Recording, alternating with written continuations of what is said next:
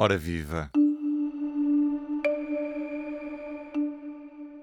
P24 nos seus ouvidos. Hoje, a jornalista do Secção Política, Liliana Borges. Olá, Liliana. Olá, Ruben. Vamos falar de orçamentos participativos.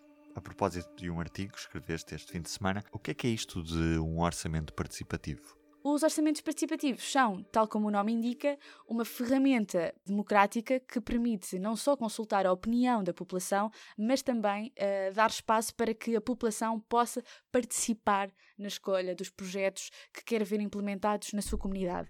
Uh, e quando falamos de comunidades, estamos a falar de. Podemos estar a falar de autarquias, podemos estar a falar de municípios, podemos estar a falar uh, à escala nacional ou até mesmo em escolas, como é o, o caso português, uh, o caso particular português, que tem orçamentos participativos obrigatórios desde 2017 nas escolas, mas na, na sua gênese, os orçamentos participativos são projetos que pretendem resolver diferentes desafios em diferentes áreas de governação. Podemos estar a falar de desporto, podemos estar a falar de projetos relacionados com saúde, com educação, com cultura.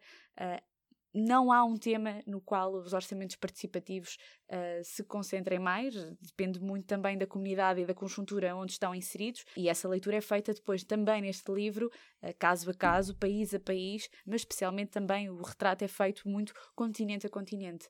E podemos, podemos perceber também que os orçamentos participativos são nasceram ah, nos anos 80 bastante ambiciosos. Ou seja, eles quando nascem, eles nascem com, com uma ambição de querer transformar o mundo e, e, resolver os problemas de corrupção, eliminar a desigualdade social, inverter a lógica, as lógicas de poder. E aquilo que se percebe 30 anos depois é que nem tudo isso foi possível, ou seja, a ambição perde-se um bocadinho, uh, perde-se bastante até, e, e, mas isso também permitiu que, ao perder a ambição de resolver problemas maiores uh, e, e, ao perder essa ambição e concentrar-se em problemas mais pequenos, em desafios uh, a uma escala menor, isso fez com que conseguissem integrar alguns espaços onde nunca pensámos ouvir falar de orçamentos participativos, mas já lá iremos. Já agora, onde é que foi criado o primeiro orçamento participativo em Portugal e quando? O primeiro orçamento participativo português data de 2002. Em Palmela, inicialmente, este orçamento participativo foi apenas consultivo, ou seja, serviu uh, não para que as pessoas votassem no seu projeto, mas para ouvir apenas ainda, nesta primeira fase, ouvir a, a opinião da população.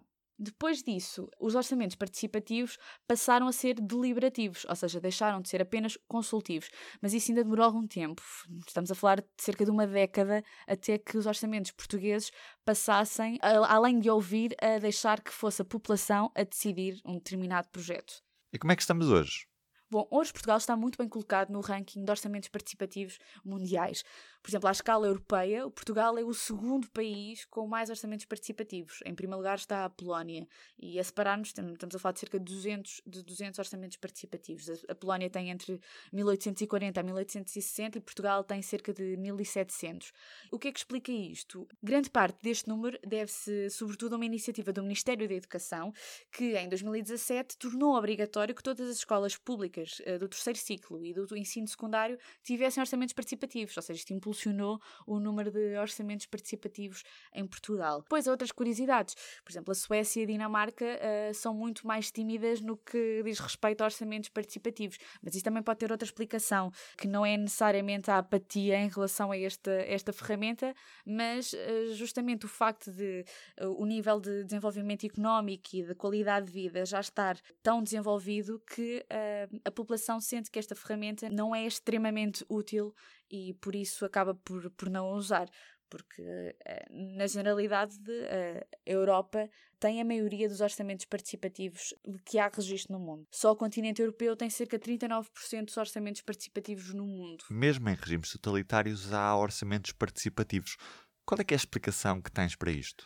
Pois é, outra das curiosidades é que mesmo nos regimes totalitários existem orçamentos participativos e é importante perceber que uh, um orçamento participativo europeu não tem exatamente o mesmo desenho que um orçamento participativo num país totalitário, uh, não tem as mesmas características. Uh, por exemplo, na Europa, existe essencialmente para colmatar o fosso de confiança que existe entre a população e as instituições. Já, na, já nestes regimes totalitários africanos, por exemplo, nestes regimes totalitários no geral, estou, estou a olhar para os africanos porque foi também por aí que a nossa conversa foi, foi mais conduzida. Esta aplicação dos, dos orçamentos participativos funciona mais como uma, como, com o pretexto de criar uma, uma sensação de paz social e de participação.